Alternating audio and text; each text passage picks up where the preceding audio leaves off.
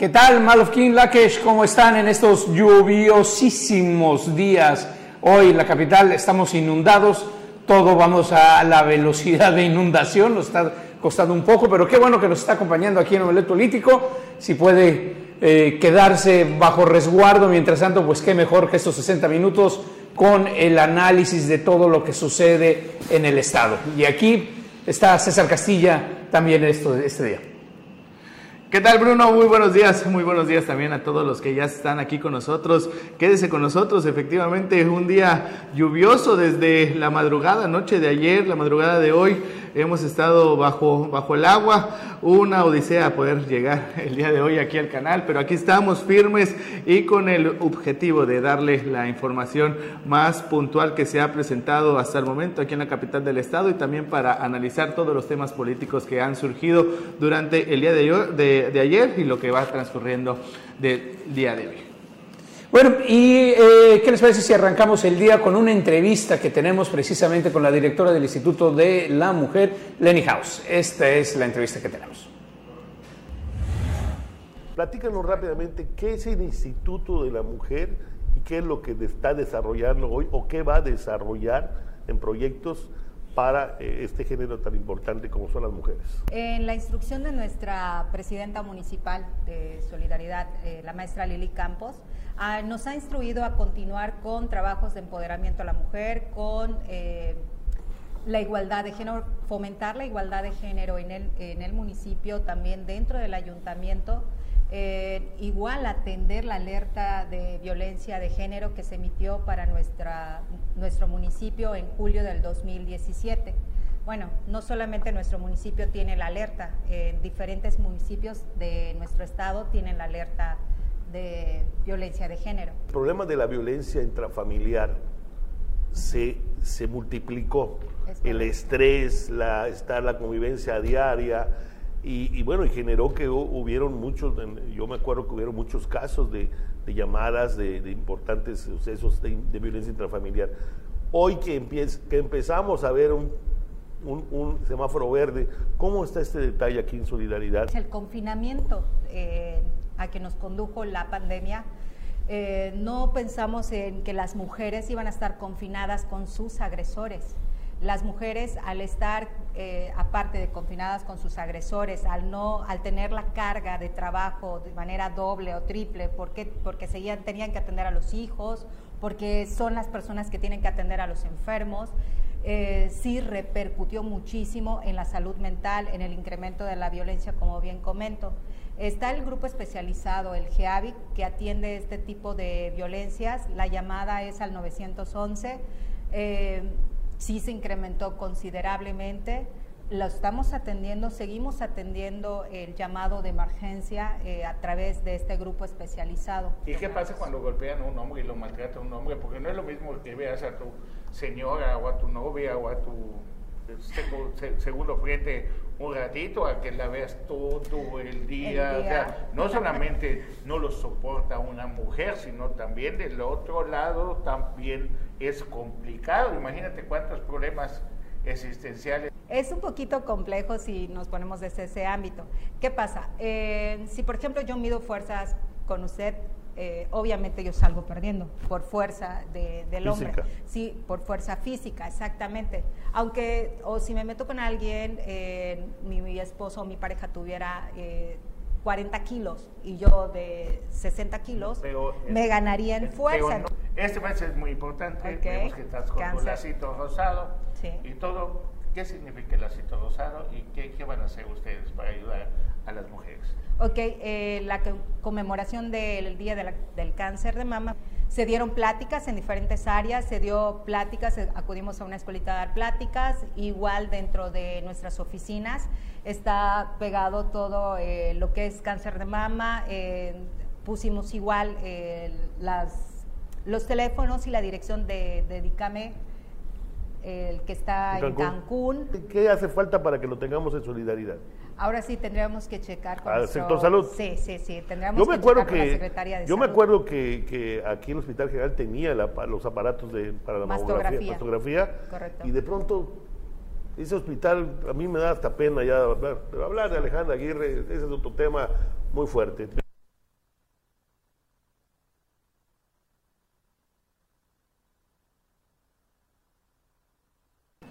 Un tema pues, importante, ¿no? La, la atención de la mujer y con estos casos que se han presentado de violencia contra la mujer tanto en la zona sur así como en la zona norte, hay que atenderlos y también denunciar. En su momento también la directora del Instituto Quintanarroense de la Mujer aquí en Quintana Roo nos ha comentado de que estos temas de violencia pues se han presentado eh, en la zona norte con mayor incidencia, pero también en la zona sur no pasan desapercibidos. ¿Cuál es la, situación, Bruno, que se presenta con la violencia que, eh, doméstica, por la llamarla de alguna forma? Eh, es de que algunas mujeres sí denuncian, pero no le dan seguimiento a lo que son sus casos. O, también hay situaciones en las que después de que el marido pudiera, pudiera ser el violentador, de, le pide perdón a la, a la mujer, ella lo perdona y vuelven y regresan y se vuelve a presentar lo que son casos de violencia y hasta incluso un posible feminicidio. Pero pues es importante darle seguimiento y denunciar que es lo más eh, importante que hay que hacer en estos casos.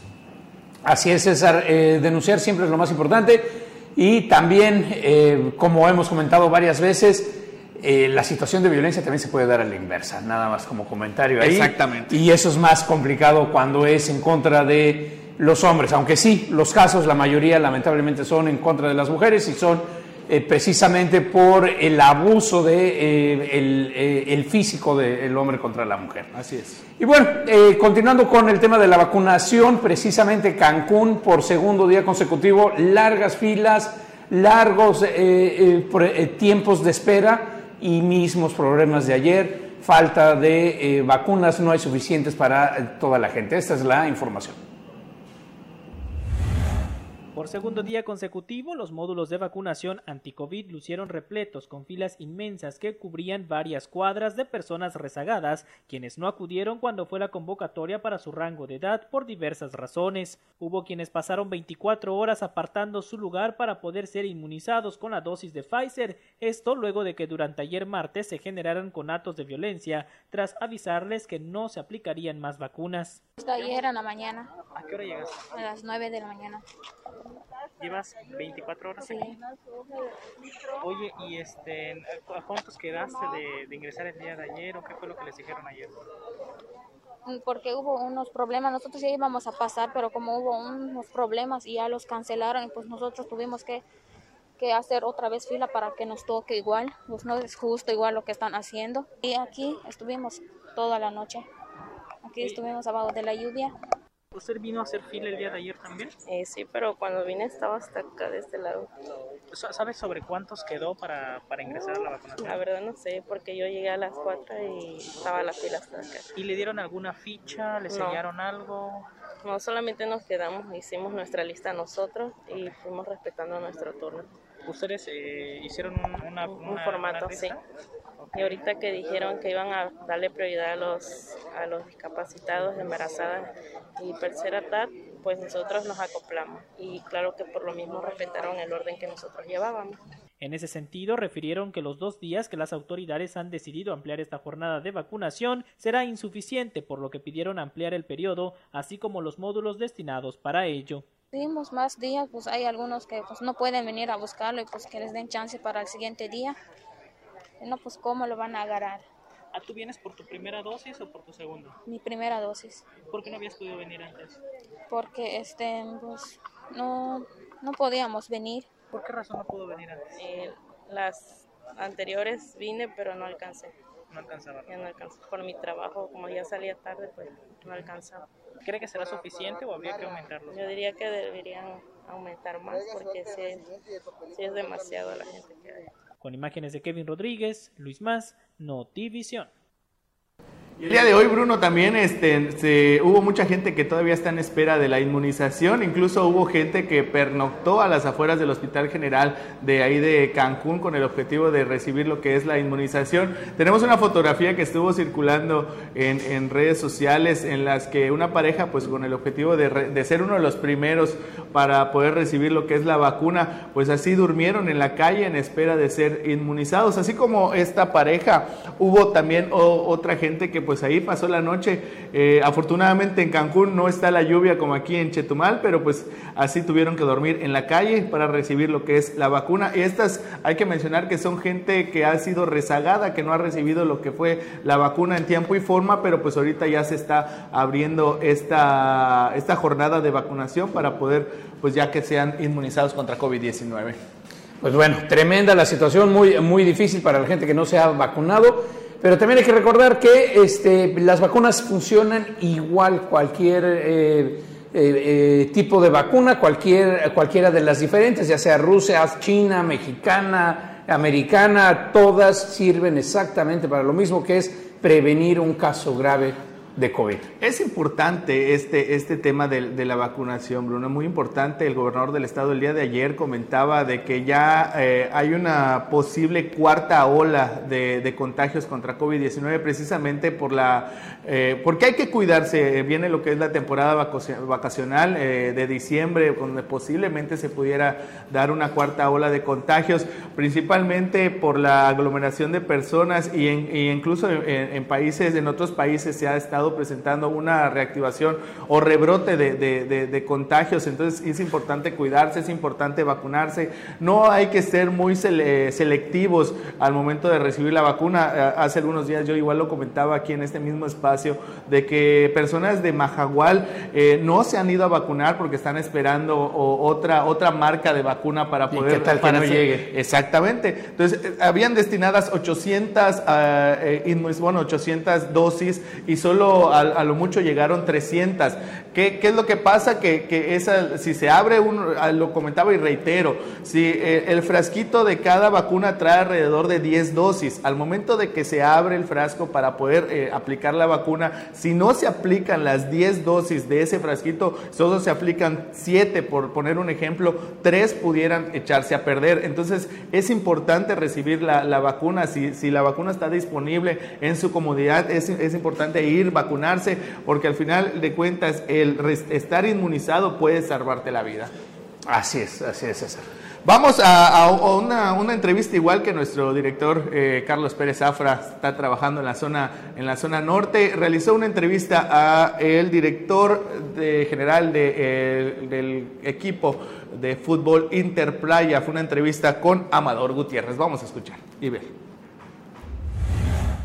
Tú eres un hombre del deporte, conoces muy bien el deporte, estuviste con los Tigres como vicepresidente, eres parte de la Asociación de Cronistas Deportivos del país. Hoy te toca esta encomienda con uno de los equipos con mayor tradición del fútbol profesional, en la, segunda división profesional, eh, el Interplaya. Y el Interplaya con estos 22 años de historia, pues ha crecido en el éxito.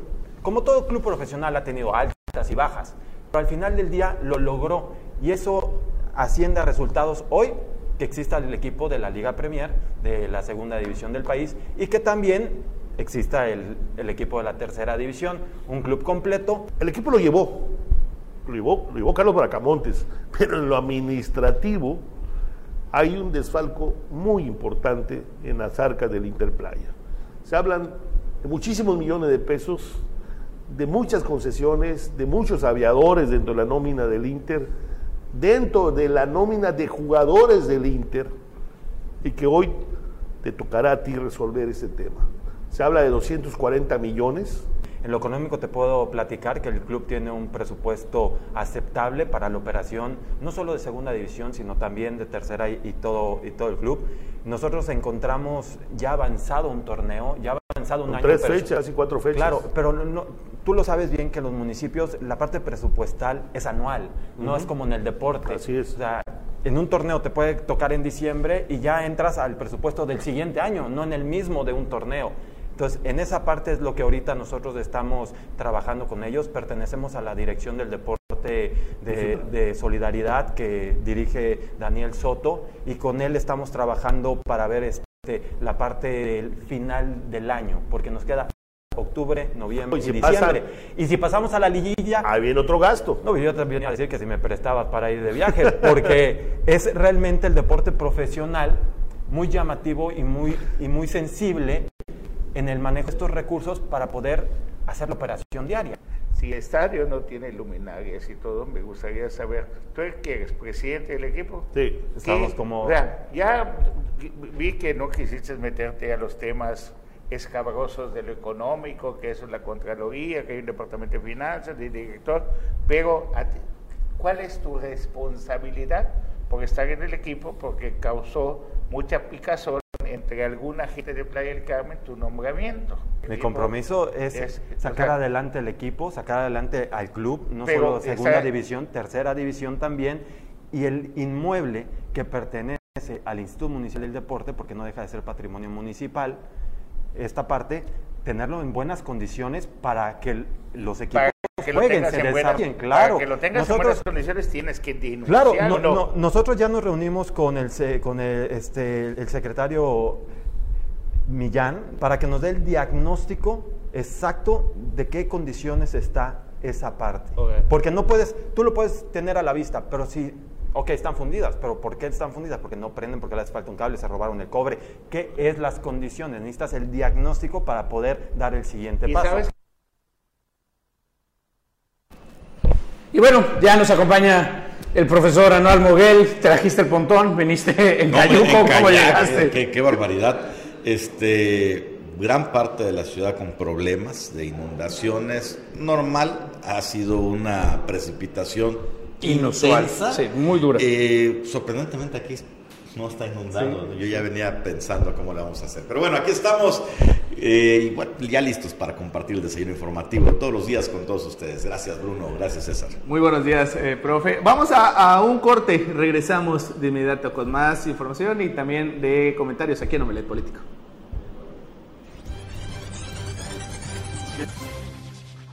Pues muy bien, ya estamos aquí de vuelta en Omelet Político y pues sí, eh, de, todo el sur del estado está sufriendo las consecuencias de esta, de esta lluvia que comenzó, bueno, no desde la madrugada, sino ya desde el día de ayer o desde la madrugada de antier precisamente, de eh, martes a miércoles y así está la capital, así está la ciudad de Chetumal Aquí están algunas imágenes, eh, evidentemente no es toda la capital, pero sí algunas zonas que son frecuentes los encharcamientos, bueno, con esta precipitación, ahí estamos viendo la afectación. Las inundaciones en ahora. Algunas, en algunas de estas zonas inundadas se quejan los vecinos que tiene un año apenas que se construyó el drenaje y que no pues está funcionando como se debe. primera puesta a prueba, habrá que ver allí qué medidas toma la Comisión de Agua Potable y Alcantarillado. En otras, los vecinos están eh, pues denunciando que hay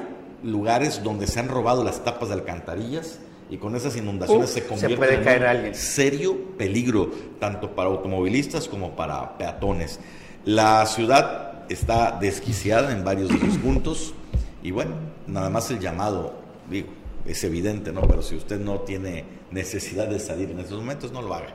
Espere que baje tantito. Y ahora bien, esto es un pendiente de capa eh, imperdonable, hombre, porque la... Eh, eh, la problemática del agua en, la, en Chetumal, pues no es de este año, no es de hace tres años, no es de hace cinco, no es de hace una década, es de muchísimo tiempo atrás y no se soluciona. Increíble como en otros lugares sí les dan respuesta, sí le dan solución al problema del desasolve o al tema del alcantarillado pluvial y aquí en el sur pareciera que pues hay que se aguante la gente a ver cómo entra y sale sus Hay puntos muy identificados, ¿no? También nos llegan denuncias de la colonia Flamingos 4 que dicen que no pueden salir porque los dos accesos que tiene el fraccionamiento están inundados. Y se está rebosando lo que son las aguas negras también. Eso está sucediendo en Flamingos.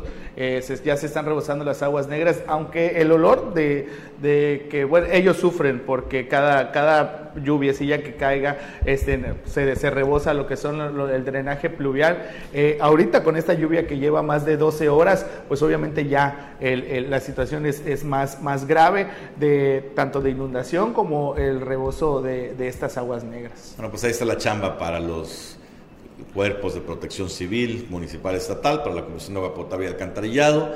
Y tenga usted mucho cuidado si anda en la calle aquí en la capital del estado. Mire usted, ese, ese sur ya no sale de ahí. No, no, hombre, bueno, ese, es, es, una calle que, que lleva, pues, yo este, tuve la fortuna de, de, vivir en Pacto Obrero, estamos hablando que hace más de 25 años que estuve ahí, cuando todavía era en mi época de estudiante. Eh, ese punto que acabamos de ver es este, casi al final ya de, la, de, la, de la colonia Pacto Obrero, la que ya colinda para la entrada a Flamingos. Eh, ese punto siempre se ha inundado, han, han, vendido lo que son solicitudes de parte de los vecinos para que se atienda, para que se pueda hacer un drenaje o algo para solucionar esta, esta situación y hasta el momento los, los, los, vecinos pues no han recibido ninguna, ninguna solución y cada vez que llueve eh, en gran medida pues eso es lo que ocurre. Y esta situación, ese carro de plano ya se quedó ahí, posiblemente ya inservible.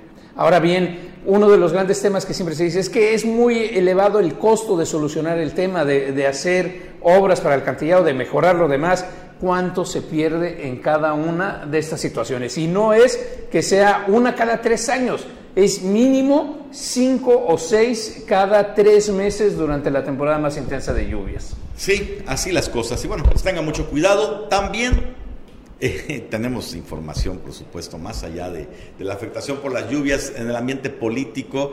Ayer se vivió un pequeño terremoto aquí en Movimiento Ciudadano que tuvo al menos dos damnificados directos, ¿no? Sí, sí, se les, a dos, a dos Ahora dos suspirantes, suspirantes o lo que sea, se les cerraron las puertas de trancazo y me refiero al diputado local José Luis Toledo Medina, alias Chanito, así se conoce más por todo el mundo, Chanito Toledo, quien hace una semana exactamente apareció y movió ahí las redes y, y los medios al estar sentado en pláticas con el actor de Televisa Roberto Palazuelos, polémico actor que aquí ya hemos pues hablado de, de, sus aspiraciones políticas, de pues todo este show que están realizando alrededor de una eventual aspiración a ser candidato.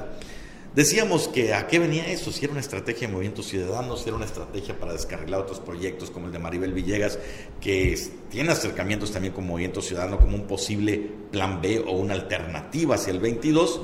Pues bueno, finalmente parece que esta acción le costó mucho a Chanito Toledo, al parecer no fue bien vista por quien verdaderamente manda en ese partido, que es el señor Dante Delgado, porque de manera fulminante y desde allá, desde la el capital. centro de la República, dijeron, adiós Chanito, ya no es el dirigente, y lo que me llamó mucho la atención es quién queda en su lugar.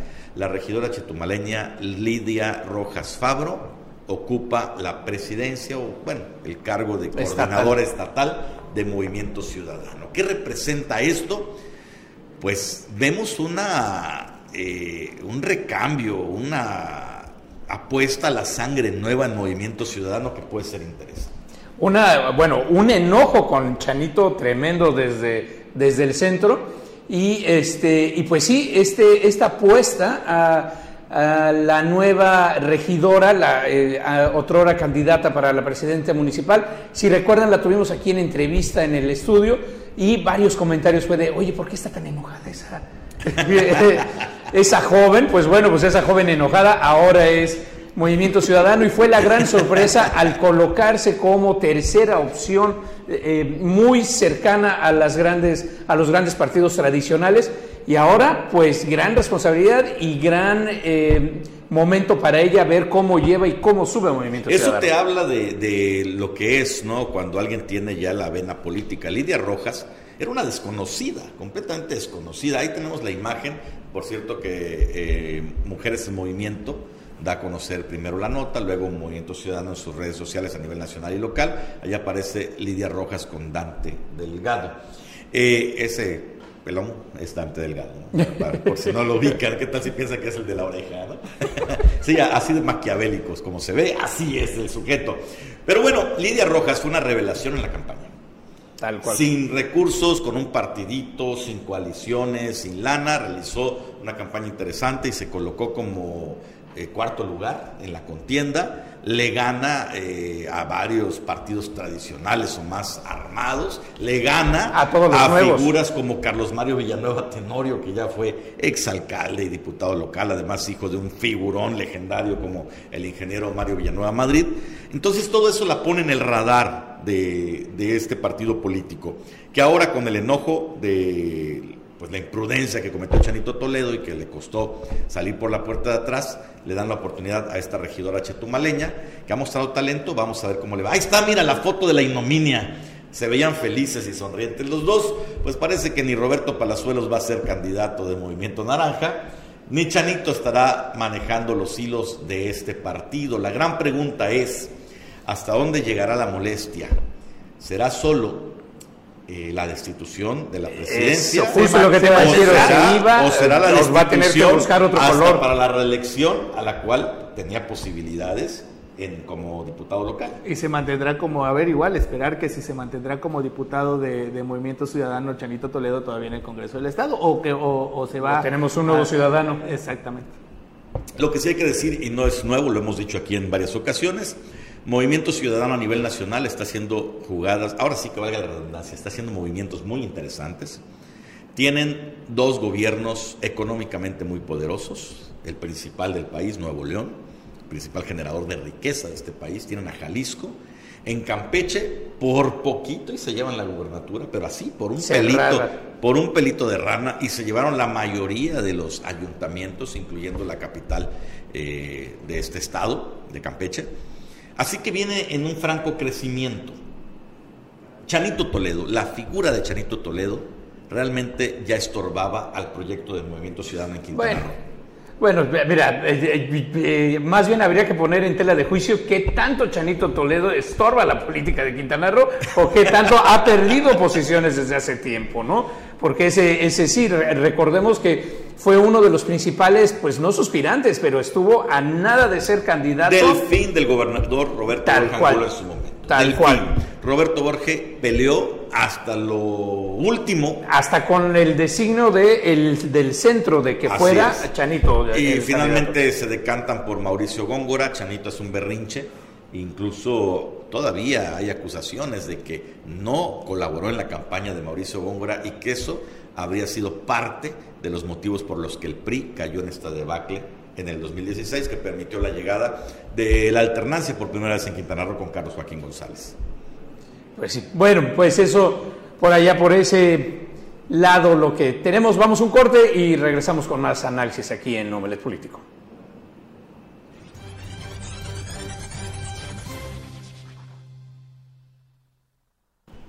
Estamos de regreso en Omelet Político y bueno, en temas de violencia que sigue sacudiéndose el estado de Quintana Roo por diferentes situaciones. En Tulum, en Tulum nuevamente se sufrió un ataque, esto fue en un bar, donde hay un saldo preliminar de un- una persona muerta y al menos cinco heridos. No sé cómo va ahorita el Cuatro, tema. son cuatro, cuatro muertos. Ya, hasta- perdón, ajá. la actualización policíaca Sí. la tiene aquí mi Sí, estimado. son cuatro muertos y al menos dos heridos. Entre los muertos se presume la de un extranjero que al parecer no tenía nada que ver con el asunto. Fueron en busca de un grupo de personas que estaban al interior de este bar conocido como La Marquerida, ahí en las inmediaciones de la calle Tulum con Centauro. Ahí fue el, ataque. Se bajaron estos sujetos con armas eh, largas y también cortas eh, a bordo de dos vehículos. No están identificados hasta el momento estos, estas unidades. Bajaron, rafaguearon a estas personas y con las mismas dieron a la fuga.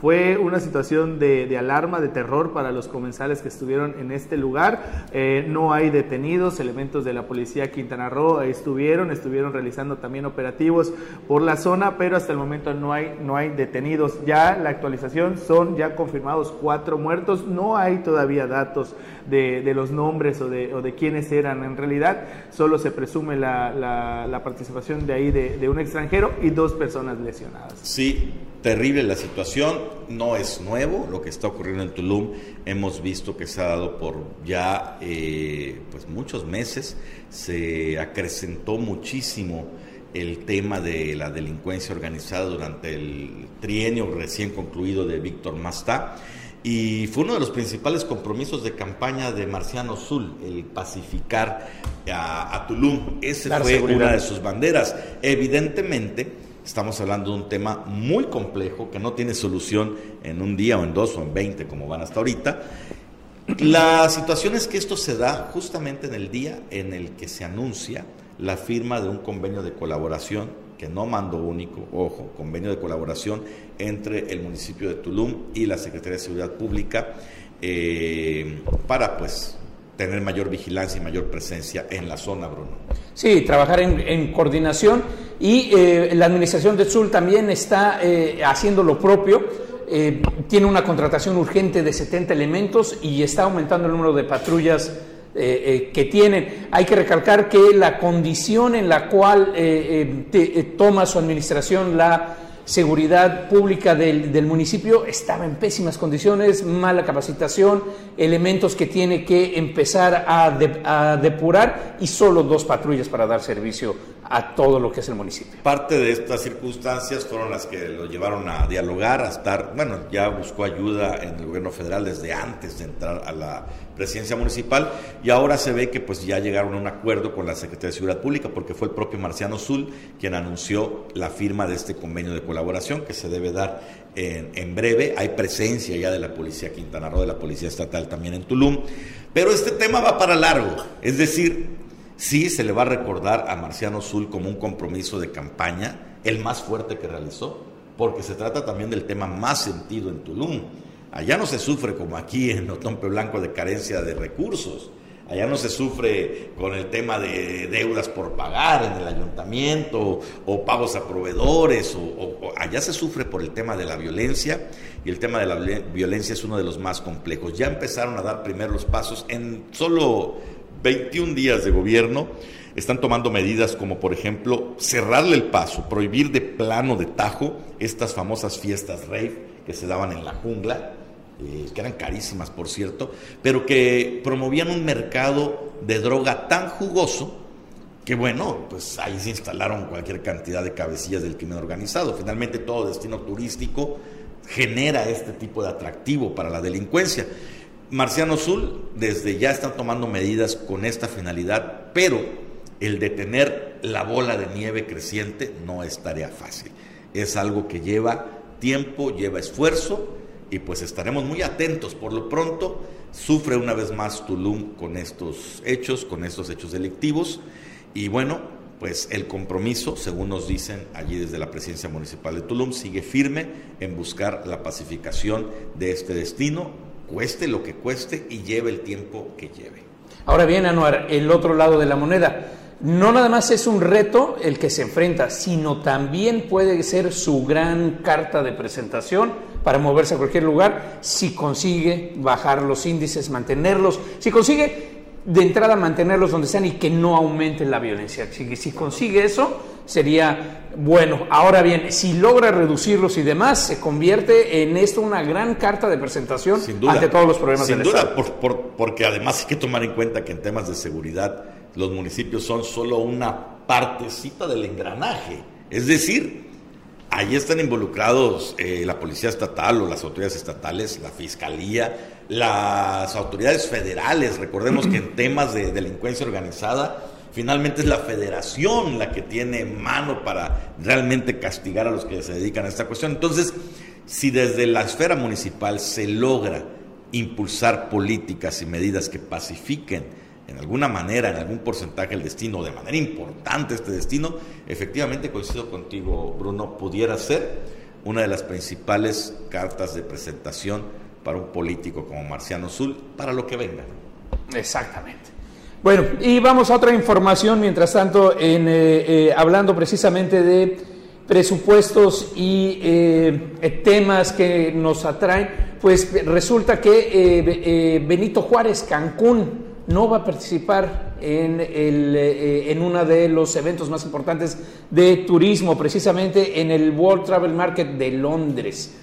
Esto es una, una información, una noticia que viene como de, tajo frente a todo lo que, los avances, todo lo que se ha estado anunciando de la recuperación ahí, pero eh, tiene más que ver con condiciones de asistencia y temas de Inglaterra hacia México. Bueno, pero aquí está la información.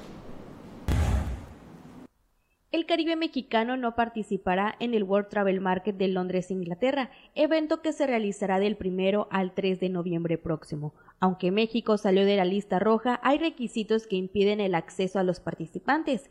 Incluso la empresa que organiza el pabellón en las ferias no asistirá, por lo que no habrá presencia de México en este importante evento, así lo indicó el director general del Consejo de Promoción Turística de Quintana Roo, Darío Flota Ocampo.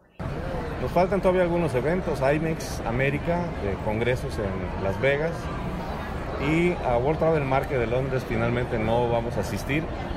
Se permitió ya, México sale de la lista roja, es decir, los británicos ya que vengan de aquí ya pueden regresar allá, pero los requisitos no nos incluyen a nosotros. El requisito es estar totalmente vacunado con alguna de las cuatro vacunas que ellos establecieron, Pfizer, AstraZeneca, Moderna y Johnson, y además tiene que ser emitida por un gobierno del que ellos reconocen el certificado, entre los que no está el nuestro. O sea, con nuestro certificado, aunque sea de Pfizer o AstraZeneca, no, es válido para entrar al Reino Unido.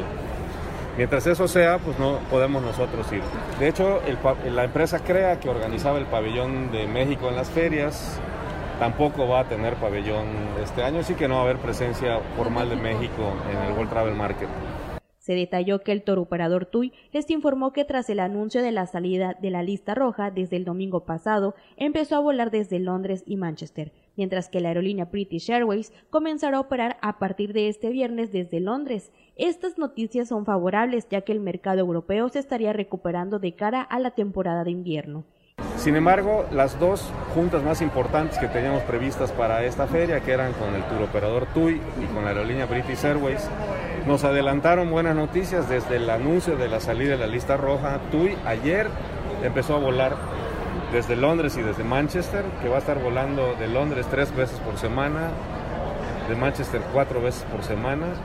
Y a partir del viernes British Airways empieza a volar diario desde Londres. Eso es lo importante. TUI de hecho anunció muchos vuelos más que van a iniciar en las próximas semanas. Eh, va a volar desde Austria, desde Bélgica, desde Finlandia, Suecia. Eh, así que bueno, tenemos ya la parte europea en recuperación de cara al invierno. Ante esta situación, el presidente de la Asociación de Hoteles de Cancún, Puerto Morelos e Isla Mujeres, Roberto Cintrón, dio su postura al respecto y señaló que es fundamental adaptarse a los tiempos, ser innovadores, creativos y sobre todo estar presentes en los eventos más importantes como la Feria Turística de Londres, para no perder presencia en ningún mercado. Si queremos tener más vuelos, tenemos que aprovechar el momentum que está teniendo Quintana Roo en este momento. Y no podemos dormirnos en nuestros laureles. Ahorita es el momento de pisar el acelerador a fondo, de estar en todos nuestros mercados emisores y buscar nuevos mercados. Y no podemos tener una actitud de avestruz, de esconder la cabeza, cuando hay mercados que nos están buscando, porque en algún momento los vamos a buscar nosotros y se van a ir a otro lado donde así los recibieron en una primera instancia. Ahorita es cuando debemos de apretar el acelerador. Ahorita es cuando debemos de ser creativos, adaptarnos a los tiempos, no salir a decir que no participamos en eventos tan importantes como el de Londres, que viene el próximo mes de noviembre, tenemos que salir a decir cómo sí podemos participar. Que ya es hasta indignante que a las ferias que vayamos, la presencia de nuestros principales destinos competidores siempre está ahí. Patrocinan las ferias, tienen stands de lujo, tienen una presencia que se ve una presencia coordinada con todos eh, los empresarios de, sus áreas. Y eso a mí en lo personal y a muchos de mis colegas nos causa mucha molestia. Sin embargo, próximamente Quintana Roo recibirá el mercado británico ante la reanudación de vuelos, lo que ayudará a la recuperación turística y económica de este 2021. Con imágenes de Ricardo Vallejo informó para Notivisión Silvia Fernández. Pues bien, pues ahí está, eh, y lentamente ya inicia el regreso de las líneas aéreas, sobre todo las de Inglaterra, que ha sido uno de los países que más cierres han tenido hacia el resto del mundo. Pues vamos a un corte y regresamos. Rapidito, no se despegue.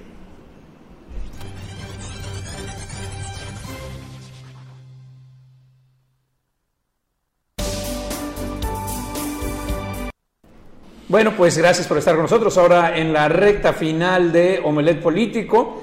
Y bueno, eh, en, eh, mayo, justo previo a las elecciones, eh, eh, elaboramos un documental precisamente en colaboración con Canal 10, con Omelet Político, una entrevista acerca de la situación de la política, los aspirantes en ese momento, cómo se iba a mover el panorama, que es completamente vigente ya que los, los actores, los personajes, los políticos que se iban a colocar fueron los que se están colocando y sobre todo qué relación tiene esto con el sur, cómo se vive a través de la pesca, cómo son los usos y costumbres de aquí. Este es un pequeño resumen de lo que eh, pueden ver en las redes sociales de Omelet Político.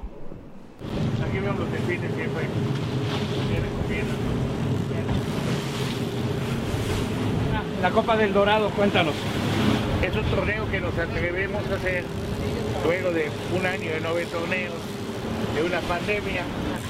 La gente que conoce el mar y que tiene la oportunidad de pescar, no deja de hacerlo durante toda su vida. ¿Qué políticos pescan o cazan, Carlos, aquí en Quintana Roo? A todos les gusta navegar, pero no es lo mismo pescar, ¿no? Beto Borges pescaba, González Canto también pescaba, un poquito. Carlos Joaquín le gusta navegar, sale a pescar de vez en cuando. Quintana Roo es tan bueno a pesar de sus malas autoridades. ¿De los políticos? A pesar de los políticos. Nuestra naturaleza y nuestro entorno es algo maravilloso que soporta no solamente huracanes, ciclones, sino malas decisiones de políticos. Después de las elecciones, los políticos del sur deben de sentarse a platicar, que se unan, que vean que hay un solo interés, abanderar las causas del sur. Bueno, él fue el ingeniero Mario Villanueva Madrid. Y la primera entrevista que da. Políticos, todo acaba en política. Los pueblos tienen los gobiernos y los políticos que se merecen. Cuando tengamos el valor de participar, de opinar, sin miedo a ninguna represalia, ese día las cosas van a cambiar. Le vino esta pandemia como anillo al dedo, en palabras del presidente, a muchos gobernadores, porque con ellos el único tema que, que tocan es la pandemia y todo lo demás y las cuentas y los proyectos y los programas y las promesas. Los que no son de Chetumal no entienden qué es el fenómeno Mario Villanueva, por qué es un político tan recordado en el, en el sur para la gente de Chetumal. ¿Qué más ha impulsado el sur de Quintana Roo? Mario Villanueva Madrid. Estoy seguro que si fue gobernador ya lo estuvimos pescando con nosotros. Tu otra pasión, la política, ¿cómo entraste aquí? ¿Cómo entraste a esto? Muchas veces pensamos cosas y nunca nos atrevemos ni a escribirlas ni a decirlas. Yo creo que todos en, este mundo tenemos pensamientos sobre lo que está pasando en tu entorno. Andar en el mar y en la selva desde muy joven te enseña a sobrevivir ante las adversidades, no solamente de los depredadores, del, de los peligros, de la, también de la naturaleza. Y navegar en el mar de la política no es algo fácil. Se sienten mejor los políticos cuando les aplauden, cuando los adulan, que cuando les dicen lo que está pasando para que enderecen el camino. Entonces es muy difícil mantener un programa que tenga audiencia, que tenga fuerza.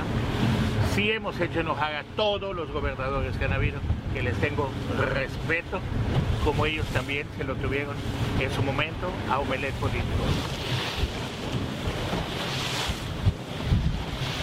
La política es un negocio.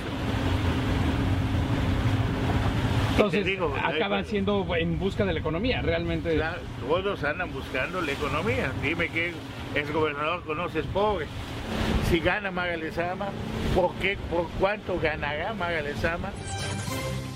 Todos estos cambios de colores se sintetizan en la foto de este proceso electoral, por favor, superproducción. La foto de la cargada. Les iba a decir, se los resumo, pero no se oye muy no, feo. No, no, no, no. no, no se los dejo, sintetizo en esta foto. Y me parece que los que faltan son los que todavía no se quieren sumar a la cargada porque tienen sus propias aspiraciones, José Luis Pech Vargas. Desde y el luego. otro que después de un triunfo electoral apabullante empieza a tener la idea de, ¿y por qué no? Pugnar por el primer gobernador de origen maya de Quintana. Claro, el señor Marciano Zul en Marciano Tulum. Zul. Y ahí va la pregunta del millón, la eterna. ¿Cómo crecer? ¿Cómo tener más turismo? ¿Cómo eh, tener más desarrollos? Y al mismo tiempo cuidar esto, la maravilla, el Caribe, los peces, la naturaleza. Ay, Dios mío. Yo creo que falta la voluntad de un equipo fuerte de, de- de visionarios, de empresarios, tan fuerte que puedan hablar este, con un presidente municipal, con un gobernador y con el presidente de la República. Podremos tener, wow, un, un- un Miami en, en Chetumal. Eh, en este año que queda todavía hay mucho trabajo por delante, la reactivación económica que sistemáticamente sigue anunciando, avisando. ¿Ya empezó a pensar dónde se ve en el 23? Ah, esa es una buena pregunta.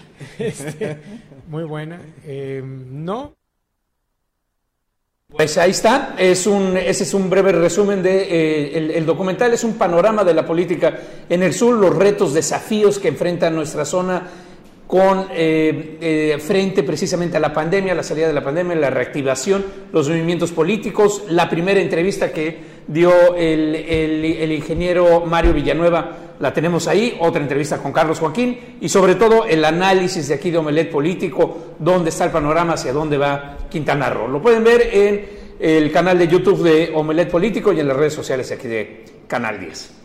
Y bueno, pues hablando de lo que se hace aquí en Novelet Político, Carlos Pérez Zafra tuvo la oportunidad también de entrevistar a Sergio Tolosa. Él es el encargado del, del DIF. De asistencia social del DIF en, solidaridad. En Playa del Carmen. Vámonos con Carlos Pérez Zafra y esa interesante entrevista.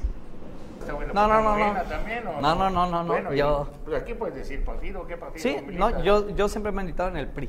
No, y, y ese milagro es de los... Ya, ya, bueno, quedan pocos, ¿no? Se pasaron a Morena la mayoría. Bueno, en, en toda la historia de, de este país, el PRI definitivamente ha sido un partido semillero. Sí. Ahí ha sal- salido muchísima gente. Hoy no Y estoy- no sería más fácil, por ejemplo, para nadie es un secreto que tú aspiras a ser diputado y que lo más seguro es que luches por competir. Y no pongo en duda tus ganas de participar y de hacer bien las cosas en el puesto que tienes en estos momentos. Pero para nadie es un secreto que tú aspiras a, a ser, pues, no- ser candidato el día de mañana a una diputación local, que es el proceso que se acerca. Ojalá sea para otro, para otro más alto, pero lo que viene en juego es la gubernatura y las diputaciones locales. Es correcto, don Carlos. ¿Ah? Mira, aspiraciones siempre ha habido. No, de ahorita, que que desde no hace, no respira, desde hace muchos años. Uno trabaja, un servidor, su amigo Sergio Tolosa, siempre ha trabajado eh, por el bien de solidaridad. Eh, yo siempre he dicho algo muy importante para todos los que nos dedicamos a política. No, muchas veces, muchas de las veces no necesitamos un puesto gubernamental para poder estar en la transformación y beneficio de los ciudadanos. Eh, se necesita empeño, se necesita trabajo, lealtad, disciplina. Eso es lo que creo yo que marca la diferencia entre un servidor público y un político. Ahora, te has entrenado, eh, que hemos visto en varias cumbres de comunicación política, en varios eventos, o sea, no, no es algo así, se me ocurrió ahorita. No, no, no. Esto lo puedo comparar como si fuese un doctor o como si fuese un ingeniero, un licenciado. No tienes un título y ya. Tiene uno que seguir estudiando, tiene que uno seguirse preparando. Y hoy la demanda de la ciudadanía hacia la gente que nos dedicamos a política es muy demandante. ¿Qué le dirías a la gente que piensa que el PRI está muy quemado? No, el- las siglas como sí, como partido, eh, como todos los partidos que hay, no hacen a la persona. El partido, el PRI, bueno, todos sabemos la historia, desde hace muchos años eh, ha trabajado siempre eh, con diferentes actores políticos. Yo creo que más hoy la ciudadanía sí es muy importante quién sea el candidato. Hoy votan por la persona, no tanto por el partido. Y llegamos así al final de este programa Melet Político. Hoy, hoy, juevesito pasado por lluvia aquí en la capital del estado. Gracias a todos los que nos acompañaron. Gracias, Bruno. Gracias, muy amables. Taco Gelquín, nos vemos mañana. Mi estimado César. Un gusto, Anuar, Bruno, un gusto estar aquí con ustedes compartiendo los micrófonos y la información. Y gracias a usted que estuvo por esta hora acompañándonos. Nos faltó más información, por supuesto, pero en los demás espacios noticiosos del Canal 10 se podrá usted informar de todo, de todo el acontecer social y político de Quintana Roo. Gracias, nos vemos mañana en punto de las 9 de la mañana aquí en Omelet Político.